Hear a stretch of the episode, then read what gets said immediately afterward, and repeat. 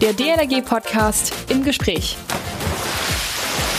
Die Augen am Fernglas, das Funkgerät parat und die Aufklärung wie Beratung der Touristen und Strandbesucher sind für ihn klarer Auftrag. Nein, mehr noch. Eine Selbstverständlichkeit ist es für ihn. Er ist verantwortlich für die Wach- für die Rettungsmannschaft und macht mit seiner Expertise Baltrum zu einer der sichersten Inseln der Nordsee. Warum es so sicher am Meer der kleinsten ostfriesischen Insel ist, das verrät uns Lebensretter Matthias Römer im heutigen DLG-Podcast im Gespräch. Hallo, Servus, Grüß Gott, Tag alle zusammen oder Moin. Moin Moin dürfen wir heute am Sonntag, am 17. Oktober, hier im Podcast ruhig sagen. Man gilt in Ostfriesland und somit auch auf der Insel Baltrum zwar mit Moin Moin als Quasselkopf, aber das sind wir ja heute auch. Heute mit mir, ich bin Achim Wiese, Pressesprecher der DLRG, im Gespräch beim Podcast Matthias Römer, der in diesem Jahr seinen ehrenamtlichen Wachdienst zum x-ten Mal in Folge auf der kleinsten und auch autofreien ostfriesischen Insel, nämlich Baltrum, absolvierte. Moin Matthias. Moin Achim und äh, ein herzliches Moin auch liebe Zuhörer. Gut. Äh, sag mal, moin moin, äh, das hast du sicherlich auf Baltrum auch kennengelernt, ne? dass man da als Quasselkopf gilt, oder wie ist das? Du bist ja eigentlich Nordrhein-Westfalen, ne? Ähm, nicht von Geburt, aber ähm, Wahlwestfale, das ist richtig. ich war schon immer so ein bisschen mehr nach Norden orientiert, ähm, habe dann aber auch gelernt, dass es umso wortkarger wird, je weiter man nach Norden geht. Das kann auch durchaus erholsam sein, muss ich dazu mal sagen. Ja, das aber das ist richtig. ähm, ja, aber das ist richtig. Wer mehr als ein Moin sagt, gilt garantiert auf den Inseln schon als Quasselkopf. Das dürfte dir als, als Westfale ja eigentlich schwerfallen, denn ich kenne, ich habe die Westfalen kennengelernt, dass die doch sehr redefreudig sind und auch sehr unterhaltsam, also dass man da auch schnell ins Gespräch kommt. Über die Westfalen erzählt man eigentlich das Gleiche. Ich glaube, das erzählt man immer über die Nachbarn, die man nicht so gut kennt. Manchmal ist es einfach nur eine Frage der Herangehensweise. Ja, also Westfalen werden grundsätzlich auch als ich sag mal, ähm, Holzköpfe und ähm, nicht so, nicht ganz so gesellige Menschen bezeichnet. Wenn man sie erstmal kennt, spätestens nach dem ersten Paderborner Bier vermutlich, wird das Ganze dann auch ein bisschen lockerer. Ich denke, das haben wir überall gemeint. Ja, okay. So, jetzt zurück auf die Insel. Baltrum, das ist ja so eine Art Stammplatz für dich im Wasserrettungsdienst an der Küste. Oder, oder wie siehst du das? Ja, ich ähm, habe die Erfahrung gemacht, dass jeder so seine Lieblingswachen findet. Es gibt einige, die tingeln wirklich jahrelang herum und äh, machen dann Paralleldienst zum Beispiel auf Fehmarn und auf Baltrum, wie einige Kollegen, die jetzt ähm, in diesem Jahr bei uns waren. Und wieder andere haben dann wirklich äh, übers Jahr so ihre feste Zeit, die sie dann auch äh, im Vorhinein schon planen. Ihr wisst ja vielleicht, dass es schon im November anfängt äh, mit den Planungen fürs kommende Jahr. Äh, kleiner Hint am Rande. darf sein, darf sein. so ist es. Ähm, und die kommen dann wirklich jedes Jahr auch zur selben Zeit und äh, bringen manchmal sogar ein ganz eigenes festes Team mit. Mhm. Für alle übrigens, die sich so an der niedersächsischen Küste noch nicht so gut auskennen, Baltrum ist die kleinste der sieben ostfriesischen Inseln und äh, liegt zwischen Norderney und Langeoog. Matthias, Baltrum ist autofrei. Wie kommt man damit klar? Die ersten zwei Tage gar nicht. okay. Also ich bin relativ viel auf Reisen und ähm, komme von Hamburg bis Shanghai herum, zwischendurch dann mal wieder Ostwestfalen zum Abkühlen. Und ähm, was einem auffällt, wenn man zum ersten Mal da ist, das ist die Ruhe, auch nach Feierabend. Man hört wirklich im Hintergrund keine Straßen, äh, nicht irgendwie so aus fünf, acht Kilometern Entfernung ähm, die Autobahn, sondern dort ist es sehr still. Ich brauche immer die ersten zwei Tage, um mich wirklich daran zu gewöhnen. Ja, so als Stadtmensch ähm, muss man da ein bisschen runterkommen und sich ähm, selbst auch so ein bisschen entspannen. Mhm. Baltrum hat, ähm, korrigiere mich, aber etwa 600 Einwohner. Äh, da kennst du wahrscheinlich schon die Hälfte persönlich und mit Vornamen. Wie ist es denn, wie ist es denn, wenn du denn wieder auf die Insel trittst? Äh, äh, begegnet dir denn gleich so ein fröhliches Moin, Matthias, da bist du ja endlich wieder oder, oder wie, wie ist das? Ja, also ich vermeide zumindest äh, bei einigen der ähm, Einwohner äh, freudiges Wiedererkennen äh, mhm. festzustellen. Aber wiedererkannt wird man auf jeden Fall schnell und man muss natürlich auch wissen, dass man als DLRG, gerade wenn man dort in Einsatzkleidung herumläuft, auch überall erkannt und überall gegrüßt wird. Mhm. Ja, also auch die äh, Gäste kennen unsere rot-gelbe Montur inzwischen und ähm, man gilt natürlich dort auch als Ansprechpartner für alles Mögliche. Also werden einem viele Fragen gestellt. Ähm, mir, mir ist auch schon tatsächlich ein Getränk ausgegeben worden oder mal ein Eis gekauft worden, wenn ich vorbeikam. Okay. Ähm, also ich ähm, habe festgestellt, dass äh, recht viele sowohl Einheimische äh, wie auch Gäste unsere Tätigkeit zu schätzen wissen und man bekommt ab und zu wirklich mal auch sehr, sehr positive Rückmeldungen dafür, was ja auch wichtig ist. Also man ja, sollte wissen, allem, für vor allem das freut einen ja auch so etwas dann, ne? Das ist richtig. Äh, Matthias, ich habe dich angekündigt als den Mann, der mit seinem Team auf Baltrum für die Sicherheit am Strand und natürlich auch im Wasser sorgt. Äh, wie machst du das, äh, dass sich die Menschen dort auf Baltrum am Strand und im Wasser so sicher fühlen? Ja, also das ist ein recht vielfältiges äh, Thema.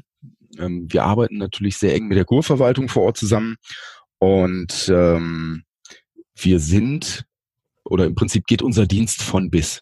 Wir ähm, machen also von der äh, Betreuung der Gäste, von der Funktion als Ansprechpartner bis ähm, dann tatsächlich zum Retten eine ganze Menge aber wir dürfen davon ausgehen, dass wir natürlich äh, eben nicht den ganzen Tag retten und nicht immer nur am Strand stehen, mhm. ähm, sondern dass äh, ich würde sagen, 80 Prozent der Zeit wir wirklich äh, zur Verfügung stehen für Kleinigkeiten, für Fragen. Viele möchten von uns gern wissen, wann ist die beste Zeit, um raus zu den Sandbänken zu wandern oder ganz einfache Geschichten, äh, die sich einfach auf der, auf der Insel orientieren müssen. Auf Baltrum gibt es nicht so viele Tagesgäste wie anderswo, aber ähm, auch die Gäste mhm. müssen natürlich irgendjemanden als Ansprechpartner haben und die laufen natürlich nicht jedes Mal zur Tourist äh, Information, wenn die irgendetwas gern wissen wollen. Also damit fängt unser Dienst schon an. Sondern da kommt man dann auch gerne mal zu den Rot-Gelben, ne? Sehr gerne. Wie gesagt, es, es gibt da so einen, so, einen, so einen großen Wiedererkennungswert. Äh, DLRG ist ja, darüber hat es auch schon äh, Umfragen gegeben, ähm, als Organisation sehr bekannt. Und äh, wir sind natürlich am Strand mit unserem Wachcontainer und äh, der Flagge mit dem, mit dem Adler ähm, auch von weit hin zu sehen. Das heißt, wenn irgendetwas ist und wenn es Fragen bis zum Strandkorbverleih sind, okay. dann laufen die Leute früher oder später äh, bei uns auf. Da gibt's viele Gründe. Wie viel, wie viel äh, seid ihr so in der Mannschaft? Ähm, es kann in der Saison tatsächlich sieben, manchmal sogar acht ähm, Helfer vor Ort geben. Mhm. Ähm, in der Regel sind wir aber so zu dritt oder zu viert in der Vor- und Nachsaison. Äh, wir passen uns da an und haben auch mit der ähm, Gemeinde eben äh, festgelegt, wie viele Helfer wir zu bestimmten Zeiten brauchen. Hm. Nun muss ich mir das so vorstellen, also so war das früher, als ich jedenfalls noch so den aktiven Wasserrettungsdienst äh, an der Küste machte. Man reist da an und und äh, dann ist man einfach mal da und und und ja, was passiert dann bei euch da auf Baltrum, wenn ich da jetzt mit meinem Köfferchen stehe? Also plötzlich vor mir erstmal nicht, sondern an der Fähre. Auf Baltrum haben wir allerdings das Glück, dass die Wege immer recht kurz sind, also auch zu Fuß dauert kein Weg länger als 15, 20 Minuten im Extrem.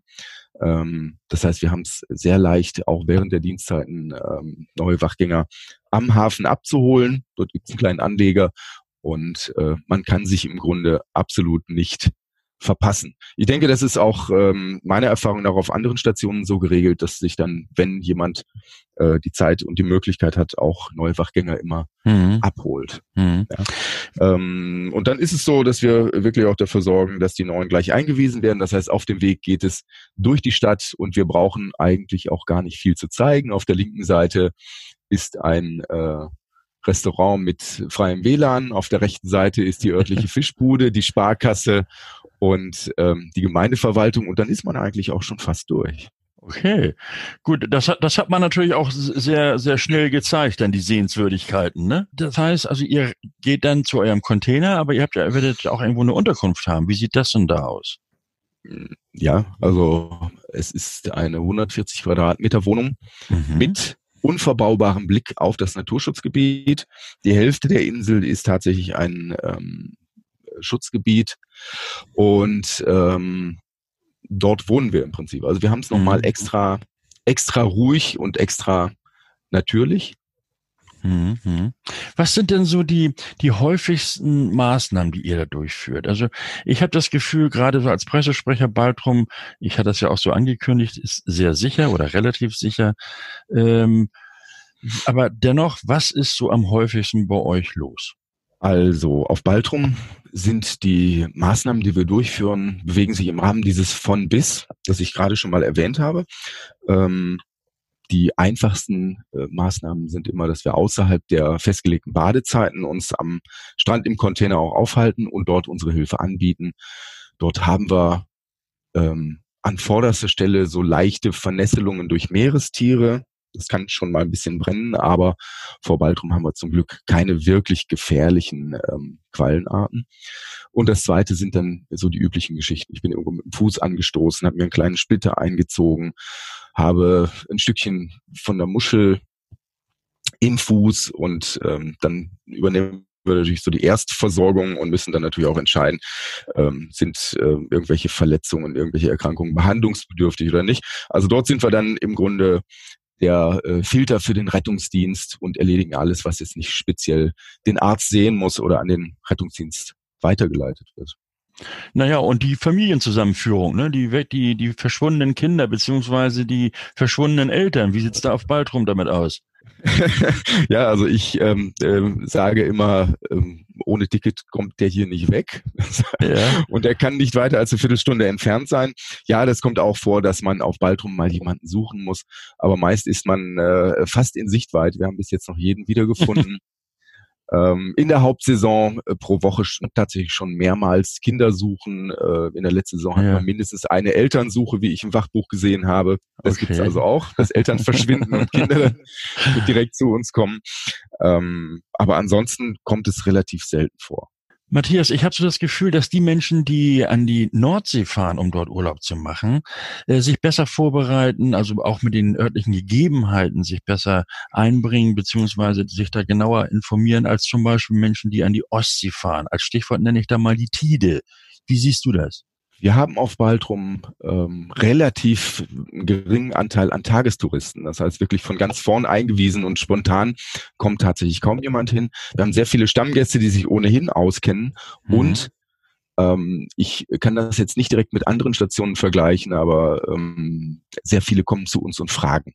Also auch mhm. da sind wir als Ansprechpartner ähm, identifiziert und äh, genießen auch so ein gewisses Vertrauen. Und wenn jemand etwas nicht weiß, dann kommt er zu uns. Mhm. Wann ist denn also die beste? Ja? Oh, Entschuldigung. Nee, du wolltest noch was sagen. Aber, also, okay. Also, ja? Bitte. ja, das ist, ist so, ne? wie, wie, wie, im richtigen Leben, ne? dann hast du noch diese Viertelsekunde Verzögerung drin, ne? Es, äh, man merkt dann schon, wie Kommunikation funktioniert im täglichen Leben. Ja. Ähm, alles, was außerhalb äh, der, der Anzeigetafel liegt, die wir natürlich wie überall haben, wo dann äh, Hochwasser, Niedrigwasser und äh, die Badezeiten angezeigt sind, ähm, kommt dann zu uns. Und es gibt auch manchmal ganz interessante Diskussionen. Wir haben manchmal wirklich auch Spezialisten, Meteorologen und Meereskundler auf der Insel, die dort gern Urlaub machen, von denen auch wieder, wieder ein bisschen äh, lernen können. Also ich habe gesehen, wie sich das über die letzten Jahre entwickelt hat, auch äh, die Ortskenntnis äh, bei mir. Ich bin ja erst seit ich würde mal sagen, fünf Jahren auf Baltrum, vorher auch über verschiedene andere Stationen getingelt, mhm. mal geschaut, wie funktioniert der Dienstablauf auf großen Stationen, wie funktioniert auf den ganz kleinen, wo man quasi einen Wachführer, Wachgänger und äh, eine Telefonzelle hat am Strand.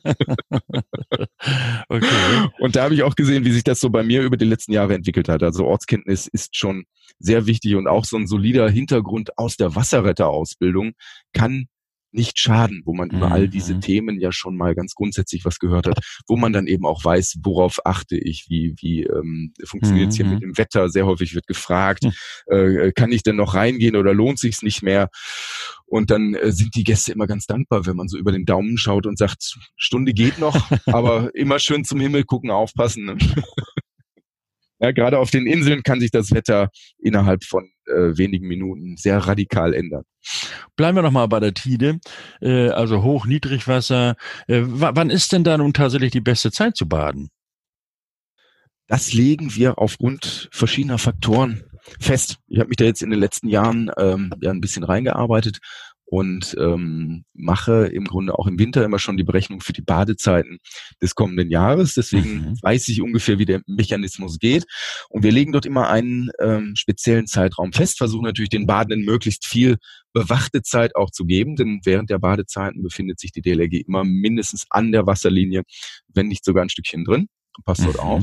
Und wir passen immer den Zeitpunkt ab, wo das Wasser hoch genug steht zum Baden ähm, aber noch nicht so schnell abläuft, dass das eventuell beim Schwimmen zu Schwierigkeiten äh, führen könnte. Aha, okay. Und das legen wir dann eben ähm, täglich fest und schlagen das auch an unserer Anzeigetafel an. Und Gott sei Dank ähm, richten sich auch die Gäste danach. Okay, das heißt ja, äh, also die, die Expertise der DLRG-Rettungsschwimmerinnen und Schwimmer wird durchaus wahr und auch ernst genommen. Das äh, freut uns natürlich zu hören. Wenn ihr jetzt Menschen äh, aus Lebensgefahr rettet, ähm, oftmals sind die ja unterkühlt, erschöpft oder sogar in Panik. Das haben wir ja alle schon erlebt. Wie spricht man diese Menschen am besten an? Also wenn man da jetzt hinschwimmt oder mit dem Rettungsbrett oder wie auch immer man dort jetzt ankommt. Ja, wir haben äh, auf Waldrum das große Glück, dass ähm, ich sage mal so in den 100 Meter vor dem Strand recht selten ähm, akut gerettet werden muss. Es kommt aber trotzdem in jedem Jahr etwa einmal vor im Durchschnitt. Mhm, mhm dass wir eine akute Lebensrettung auch machen müssen. Äh, der Rest unserer Tätigkeit ist wirklich präventiv oder im äh, Bereich der abgesteckten Badezone, wo wir dann äh, mehr oder weniger auch äh, Hilfe leisten können, bevor der Ertrinkungsnotfall wirklich akut wird. Wenn was, es. Ja? Okay. Ach so, ja, nee, nee, ist gut. nee, nee, okay. okay. Also ich wollte jetzt eigentlich wissen, was, was war dann so dein Rettungshighlight? Gibt es da so etwas, worüber du mal so ein bisschen was erzählen kannst? Ja, auch ich bin äh, natürlich immer beteiligt. Wir arbeiten am Strand als Team, das muss man einmal feststellen. Ähm, und äh, in diesem Team gibt es verschiedene Zuständigkeiten. Ich jetzt als äh, Wachführer bin ähm, in erster Linie dafür zuständig, den Einsatz zu koordinieren. Das heißt, ich muss im Zweifel entweder die Meldung annehmen, dass irgendwo was passiert ist, oder ich muss das selbst feststellen. Also im, im Gegensatz zu einer weit verbreiteten Meinung sitzen wir eben nicht nur auf dem Container und gucken ein bisschen auf den Strand, sondern wir beobachten also schon bestimmte Stellen, die wir da identifiziert haben oder auch ähm, Badegäste, ähm, die wir im, im Vorhinein schon äh, beobachten, wo wir schon sehen, da gibt es Unsicherheiten, die sind nicht so gut zu Fuß oder die schwimmen irgendwie ein bisschen sehr schwach. das sieht man auch von weitem dann immer schon. Ähm, und äh, bei manchen warten wir im Grunde schon darauf, dass äh, wir in den Einsatz gehen müssen. Also auch unsere Wachgänger haben mit der Zeit gelernt, sich äh, am Strand so zu positionieren, dass sie auch bei den, ähm, ich sag mal, üblichen Verdächtigen relativ schnell sind. Ja, und wenn es dann losgeht, dann äh, muss ich im Prinzip dafür sorgen, dass unsere Kräfte schnell genug an der richtigen Stelle sind und auch alles haben, was sie brauchen. Das heißt, im Standardfall würde ich dann einen ähm, Rettungsschwimmer losschicken. Die haben immer einen Auftriebskörper bei sich, unseren Gurtretter. Mhm. Und die würden dann erstmal dafür sorgen, dass sie möglichst schnell bei dem Ertrinkenden sind ein zweiter Rettungsschwimmer äh, folgt. Was benutzt ihr da? Rettungsbrett oder, oder Rettungsbrett? Also im ersten Anlauf, der, im ersten Anlauf geht es um Geschwindigkeit. Mhm. Ja, also erstmal dafür sorgen, dass jemand nicht untergehen kann, wenn es denn soweit ist. Das heißt, wir haben immer erstmal unsere kleinste taktischen Einheit, den Rettungsschwimmer mit dem Gurtretter dort und der wird erstmal zusehen, dass er zu dem Ertrinkenden kommt. Und danach, wie ich gerade schon angedeutet habe, kommt der zweite Rettungsschwimmer immer nochmal entweder mit noch einem Gurtretter oder legt sie aufs Brett und fährt hinterher, um dann entsprechend auch beim ähm, Retten zum Strand zu unterstützen. Und da mhm. geht das ganze Spiel dann weiter. Ich habe in der Regel dann im Hintergrund schon mal ähm, den Rettungsdienst äh, alarmiert. Zusammenarbeit mit dem Rettungsdienst funktioniert auf unserer Insel hervorragend. Und äh, die sind in der Regel dann schon am Strand vorhanden, wenn wir den ähm, Ertrinkenden aus dem Wasser gerettet haben. Mhm. Ja, und dann stehe ich in der Regel oder ein ähm, kundiger Rettungsschwimmer mit einer Sanitätsausrüstung, also große Tasche oder Rucksack und natürlich immer mit einer Rettungsdecke, um den Patienten auch schön warm zu halten am Strand. Und dann behandeln wir eben nach Situation. Erstversorgung durchführen, dann entsprechend den Rettungsdienst ranführen und ähm, den Patienten, sobald wir das erste erledigt haben, auch an den Rettungsdienst übergeben. Das hört sich sehr gut an und äh, vor allen Dingen das verbreitet auch äh, ein, ein Gefühl von Sicherheit und Vertrauen gegenüber der, den Badenden und äh, den Touristen. Übrigens unseren äh, Podcast im Gespräch, der ist ja jeden Sonnabend, dieses, äh, dieser Podcast, der, den kann jeder natürlich abonnieren. Solltet ihr auch abonnieren? iTunes, Spotify und, und, und. Ihr kennt das alles viel besser als ich. Oder auch äh, auf unserer Website, nämlich dlg.de slash Podcast. Und ihr könnt, sollt auch gerne mal eine Mail schreiben oder kommentieren das Ganze, wie euch das gefallen hat, wie euch das gefällt oder was ihr sonst so erwartet. Diese Mail geht an podcast.dlg.de. Matthias, Matthias Römer, Wachführer auf der Insel Baltrum im zentralen Wasserrettungsdienst Küste. Ähm, seit wann machst du das eigentlich? Also überhaupt so den, den, den Wachdienst an der Küste. Ach so, den Wachdienst an der Küste mache ich erst seit äh, etwa, ich glaube 2012 war es. Ja. Habe ich mal eine Runde in Eckernförde gemacht. Und, das ist schon eine ähm, relativ große Wache. Das ist eine Wache, die ähm, allein an Wachgängern bis zu 21 damals zumindest hatte. Mhm. Und äh, dort ist der Betrieb natürlich ganz anders. Dort fängt man wirklich noch an, wie man es in der Ausbildung auch gelernt hat, hoffentlich, ähm, wach, also Tagespläne zu schreiben, Dienstpläne zu machen, äh, Funkpläne aufzustellen und so weiter. Da gibt es dann wirklich auch noch sehr, sehr äh, formale Einteilungen. Das ist natürlich bei einem Team von drei bis äh, sieben Wachgängern nicht ganz so im Vordergrund. Ja, mhm. Was ich vor allem gut finde, das ist dann eben, dass wir immer mehr auch ausgebildete Wasserretter da haben, die schon einmal so vom, vom Dienstablauf gehört haben.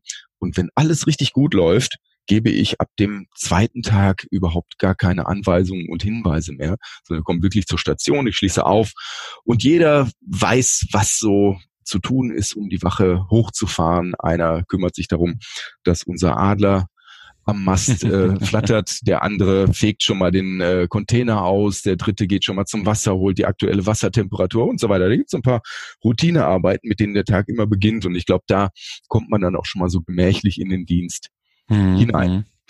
Erzähl doch noch mal so ein bisschen, was, was so Nachtdienst passiert. Denn auch das ist ja durchaus sehr wichtig. Ich sage immer, den, auch den jungen äh, Menschen, die überlegen, mache ich diesen Wasserrettungsdienst ja oder nein, denen sage ich immer, dass man da auch ganz viel Spaß haben kann. Zum Beispiel eben auch nach Dienstschluss. Wie sieht's da auf Baltrum aus?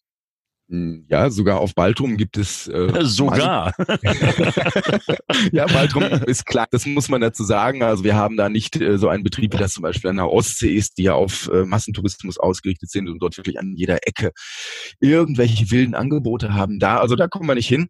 Aber es gibt ähm, durchaus eben auch ähm, Plätze. DLRG hat äh, zum Beispiel eine Art äh, von Stammkneipe für die, die das schon dürfen äh, in der wir dann natürlich auch äh, nach Dienstschluss mal eine Cola trinken oder ja, eine Fanta.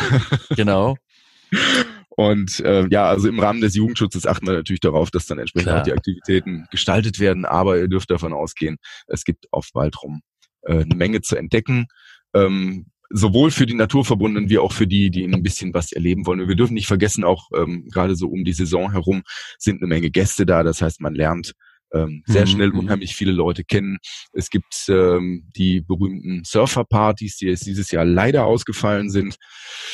Ähm, also das ist, äh, ich glaube, schon eine gute Möglichkeit, da ein oder zwei Wochen auch nach Feierabend zu verbringen. Der Dienst geht bis 17 Uhr und danach kann im Prinzip jeder machen, wie er will.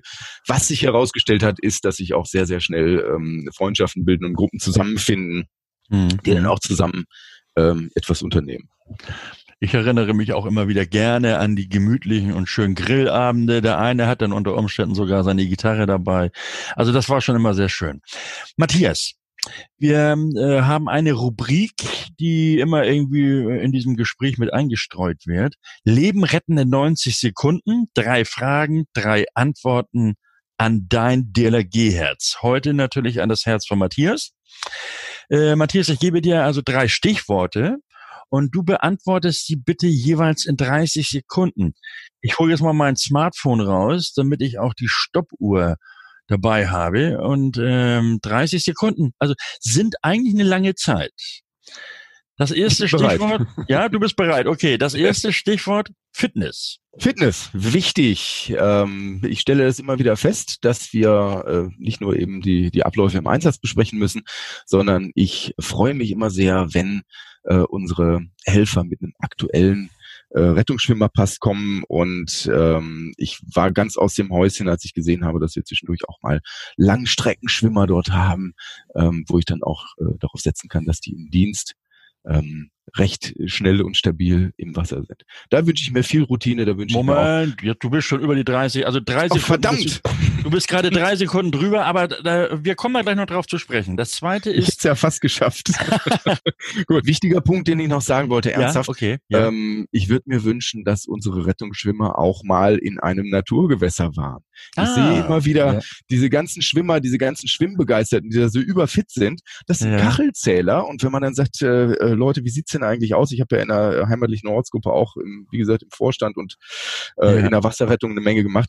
Wenn man dann sagt, äh, Leute, wie wäre es denn, wenn wir jetzt im Sommer statt ins Freibad auch einfach mal in unseren See gehen, den wir direkt vor der, vor der Tür haben? Dann gucken die mich groß an. Also der größte Sprung ist wirklich der vom Schwimmbad ins Freiwasser. Das ja. sieht man auch in der Wasserretterprüfung immer. Dann sagt sie, hier tauch mal ab und dann ist es, ja, das ist aber dunkel. Ja, da sehe ich ja gar nichts. Das ist genauso tief wie im Schwimmbad, sage ich. Und du hast noch ein Seil dabei. Ja, ja, nee, ich habe das noch nie gemacht. Also wirklich diese Naturferne ja. da, dass keiner, dass die Leute super schwimmen können, aber noch nie draußen waren. Das äh, finde ich sollte man mal ansprechen. Ich denke, das hat unser Leiter Einsatz gehört, jetzt was du sagtest, und nimmt das mhm. vielleicht in seine Überlegungen auf, wenn die Prüfungsordnung entsprechend geändert werden soll. Matthias, das zweite okay. Stichwort, Technik. Technik. Wir arbeiten mit relativ wenig Technik. Wir benutzen so viel Technik im Dienst, wie wir ähm, wirklich unbedingt brauchen. Das heißt, wir haben äh, moderne Funkgeräte und alle andere äh, Technik, auch Internetverbindung, die wir brauchen. Aber ähm, das Retten steht und fällt mit dem Analogen, mit den äh, Fähigkeiten und dem Einsatzwillen unserer Helfer. Super. Du bist ja sogar unter den 30 Sekunden. Also das war wirklich schön komprimiert.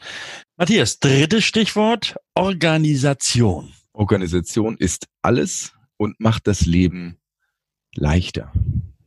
Mehr sage ich dazu nicht. okay, gut. Also ich sage mal dazu, die Deutschen sind ja eigentlich in Organisation die obersten Experten. Wie organisierst du dich denn, wenn du sagst, ähm, äh, du, du, was weiß ich, gehst abends zu äh, schlafen und äh, organisierst im Kopf wahrscheinlich schon den nächsten Tag im Wasserrettungsdienst? Die Organisation passiert bei mir eigentlich eher im Hinterkopf. Also ich muss es nicht mehr so machen wie am Anfang, als ich da noch recht äh, formal vorgehen musste. Ähm, ich sehe immer, was am Tag gut funktioniert hat, was man am nächsten Morgen ähm, in der quasi fünf Minuten Dienstbesprechung, die wir jeden Tag dann auch äh, machen, nochmal anspricht. Ähm, und wie ich schon gesagt habe, das meiste können die Wachgänger wirklich selbst organisieren. Ich muss einfach immer nur aufpassen, dass wir nichts vergessen. Ich habe tatsächlich für den Betrieb ähm, ab und an Checklisten. Wir haben inzwischen äh, zur Arbeitserleichterung auch Bestelllisten gemacht, wenn wir Ausrüstung brauchen und so weiter. Aber die Organisation ist in der Regel eher so Schnittstellenmanagement und eben schauen, was läuft nicht so gut, was können wir besser einrichten. Aber wie ich schon erwähnt habe, Organisation ist ähm, ein wichtiger Punkt. Wenn man planmäßig vorgeht, dann hat man später ähm, weniger, ähm, vielleicht sogar Ärger, aber in der Regel dann hat man später einfach ein ruhigeres Leben und kann seinen Dienst wirklich ohne große Turbulenzen auch über den Tag verrichten. Wenn ich jetzt ähm, als junger Bengel, hätte ich fast gesagt, als 16-Jähriger oder eben auch als 16-Jährige äh, diesen Wasserrettungsdienst machen möchte, ich, hab, ich erfülle die Voraussetzungen, also äh, Rettungsschwimmabzeichen in Silber, Erste Hilfe und, und auch die, die kombinierte Übung abgelegt, kann ich mir jetzt einfach aussuchen, wo ich dahin will? Also so unter dem Motto, Mutti, ich fahre jetzt mal zwei Wochen an die Ostsee oder eben jetzt zu dir nach Baltrum, pack meine Koffer und fahr los oder wie läuft das? Das klingt recht selbstbewusst. Natürlich muss man mit 16 noch die Mutti fragen. Das ist schon mal ganz klar.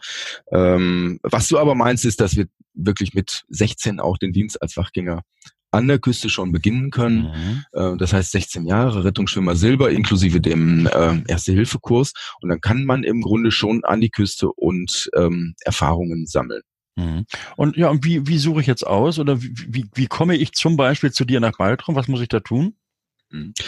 Ähm, in der Regel auf dem ganz konventionellen Weg. Das heißt, ähm, der zentrale Wasserrettungsdienst hat ja ein Online-Portal, in dem man sich einmal ähm, anmeldet und auf dem man dann zum Beispiel schon Belegungspläne sehen kann, auf dem man auf der Karte auch nachschauen kann, welche Stationen gibt es denn so, wo würde ich gerne hingehen, was wäre vielleicht ein Alternativwunsch, was würde ich mir auch gerne mal anschauen. Und dort kann man sich dann auch direkt online für bestimmte Zeiträume bei uns bewerben. Mhm. Das hört sich an wie so ein wie, wie Reisebüro DLRG oder, oder wie ist das? Im Prinzip ist es so. Wir haben ja äh, dann auch noch vor Ort unsere Einsatzleiter für den jeweiligen Küstenabschnitt in äh, Mecklenburg-Vorpommern, oben in Schleswig-Holstein und dann auch nochmal unseren guten Bernd Edler in Niedersachsen. Und die sind natürlich zu einem Teil auch Reiseleiter. Das heißt, die mhm. melden sich dann zurück, schauen an, dass man so Termine noch miteinander abstimmen kann. Äh, bei denen kann man sich dann auch melden. Die, die äh, Telefonnummern sind auch äh, bekannt gegeben online. Mhm. Äh, bei denen kann man sich dann auch melden, wenn man spontan nochmal Zeit hat und vielleicht irgendwo ein Plätzchen auf einer Station sucht, das noch frei ist. Wie war es denn bei dir selbst? So das erste Mal. Ja, als äh, Wachführer ändert sich das ein bisschen. Da ähm, macht man die Anmeldung ähm, nicht mehr online, sondern gerade für die Nordseeküste. Ich meine jetzt auch, auch, nicht, Entschuldige, wenn ich unterbreche, also. aber ich meine jetzt nicht als Wachführer, Matthias, ja? sondern okay. durchaus so dein erstes Mal überhaupt äh, losmarschiert, losgefahren an die an die Küste, wo auch immer. Mhm. Ähm, wie, wie, wie ist das? Wie ist das dazu gekommen? Ich wollte einfach äh, ein bisschen mehr erleben. Wir mhm. haben ja im Binnenland, je nachdem, wo wir uns befinden, ähm, recht wenige Möglichkeiten, auch mal in den richtigen Wachbetrieb hineinzukommen. Mhm. Ich habe dann natürlich auch die Wasserretterausbildung gemacht und äh, habe dann festgestellt, ich kann es vor Ort gar nicht in dem Umfang einsetzen und kann da auch nicht wirklich mal einen richtigen Wachbetrieb mitmachen. Und ich bin aus mhm. reinem Interesse dann ähm, noch im selben Jahr an die Küste gegangen, habe mir da ein Plätzchen gesucht und bin dann, wie gesagt, in Schleswig-Holstein gelandet, gleich auf so einer großen Wache, wo ich dann auch mal sehen konnte, ähm, wie es richtig formal und im großen Stil und durchorganisiert abläuft. Und das mhm. hat mich schon interessiert. Da habe ich dann auch gesagt, ich interessiere mich da ähm, für dieses Thema etwas mehr und möchte ähm, vielleicht auch irgendwann mal eine andere Funktion übernehmen. Bin mhm. mittlerweile, wie gesagt, dann auch Bootsführer, ja. habe die Wachführerausbildung gemacht und habe mich dann einfach so in diesen Bereich hineinentwickelt. Und dann mhm. bin ich ein bisschen getingelt, dann habe ich mir auch mal andere Stationen angeschaut und habe einfach mit der Zeit rausgefunden, was mir so gefällt. Mhm. Nach Baltrum selbst bin ich im Rahmen einer ähm, ich sag mal, Vertretung gekommen. Da hatte sich ähm, vor Ort personell eine Änderung ergeben.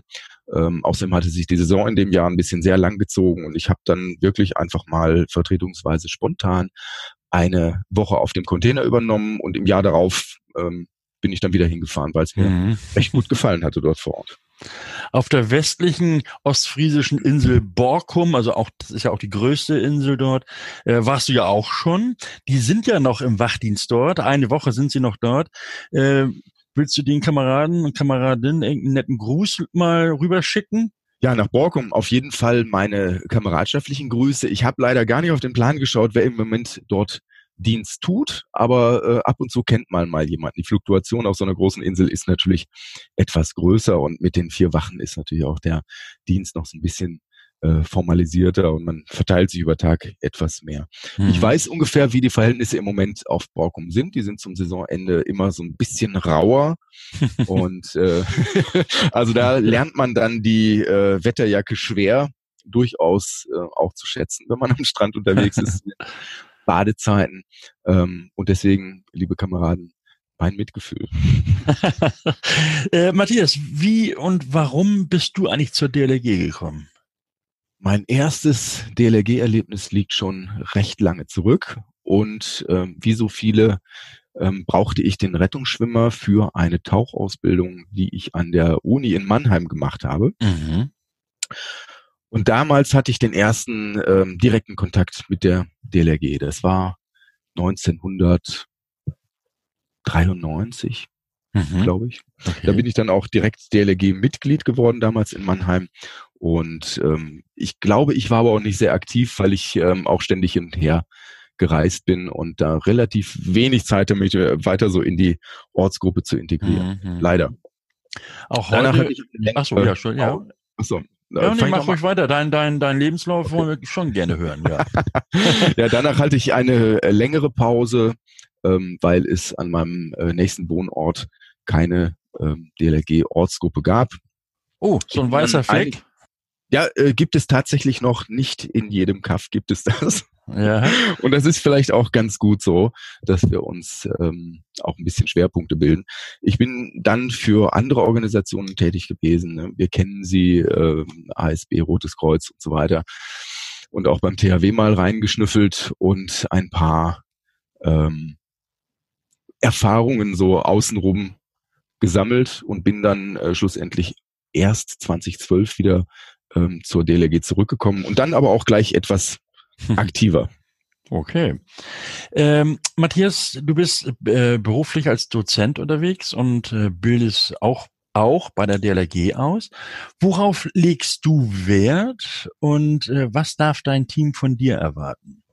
Worauf lege ich Wert? Als Ausbilder lege ich großen Wert darauf, dass die Grundbegriffe verstanden sind und ich lege großen Wert darauf, die ähm, Helfer, die sich dort in Ausbildung befinden, auch zum eigenen Überlegen anzuhalten. Also mhm. alles Wissen nützt nichts, wenn man es nicht anwenden kann. Und deswegen haben wir auch in äh, Westfalen, zumindest in den letzten Jahren, verstärkt darauf geachtet, dass auf allen Ausbildungsstufen sehr viel Praxis dazukommt und dass auch ähm, Dozenten in der Regel aus der Praxis stammen und ähm, wissen, wie sich denn das Ganze vor Ort dann auch mal abspielt.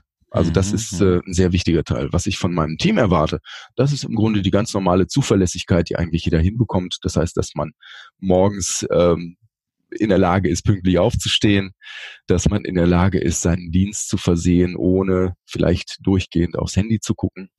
Ja, dass man einfach bei der Sache ist und dass man auch so ein bisschen persönliches Verantwortungsgefühl zeigt und selbst mhm. weiß, was ist jetzt angemessen, was ist nicht angemessen. Und mhm. ähm, alles, was darüber hinausgeht, ist ein Extra. Aber das ist so das, das Minimum, was ich im Dienst gerne hätte, weil sonst muss ich natürlich wieder hinterher gucken und muss darauf achten. Und ich meine, wir sind ja nicht mehr im Kindergarten. Also es fängt ab 16 an.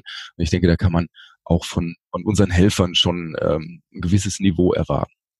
Matthias Römer, Lebensretter, Wasserretter mit Liebe und Leidenschaft im zentralen Wasserrettungsdienst Küste.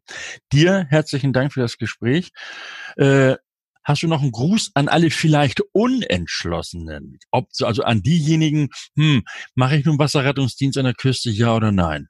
Überzeugt die mal jetzt alle, dass sie sich jetzt anmelden können. also ich will ganz ehrlich sein, ähm, es ist nicht für jeden. Ähm, aber wen es interessiert, der soll sich das auf jeden Fall einmal vor Ort anschauen. Also wirklich nur, wenn man sieht, dann ähm, kann man da sich auch wirklich eine Meinung bilden. Ähm, meldet euch wirklich an. Im Zweifel lasst euch, ruft im Bad Nendorf an, lasst euch beim zentralen Wasserrettungsdienst auch beraten, wenn ihr noch Fragen habt. Und kommt einfach vorbei und schnuppert rein. Ich habe die Erfahrung gemacht, die meisten bleiben bei uns hängen, weil sie es richtig gut finden. Super. Und äh, bevor man vielleicht anruft in, in Bad Nendorf, kann man sich auch schon mal digital erkundigen, nämlich äh, über die Waterkant. Äh, die findet ihr alle bei uns auf unserer Seite unter Mitmachen und dann Zentraler Wasserrettungsdienst Waterkant. Jetzt heißt es, bis kommender Mittwoch, dann gibt es den neuen DLNG Podcast aktuell. Denkt daran, uns zu abonnieren, iTunes, Spotify und oder dlrg.de slash Podcast. Dir, Matthias, schönen Dank. Und äh, danke dir auch. Eine angenehme und vor allem gute Vorbereitung auf die Saison 2021. Das wünsche ich uns allen. Okay, Kommentare, die sollt ihr natürlich auch nicht vergessen. Ähm, wir nehmen die gerne zur Kenntnis und besonders natürlich Lob, äh, Tadel nehmen wir auch zur Kenntnis, klar. Und wir versuchen natürlich auch dann das äh, zu verbessern, wenn euch was nicht gefallen hat. Nächsten Sonnabend ist hier an meiner Seite Annika Flöte, stellvertretende Leiterin Ausbildung im Präsidium. Und wie wir unseren ganz kleinen Kindern die Angst vor dem Wasser nehmen, das verrät sie uns in sieben Tagen. Mein Name ist Achim Wiese. Schönen Dank fürs Zuhören. Bis Mittwoch. Man hört sich. Der DLRG Podcast. Jeden Mittwoch und Samstag.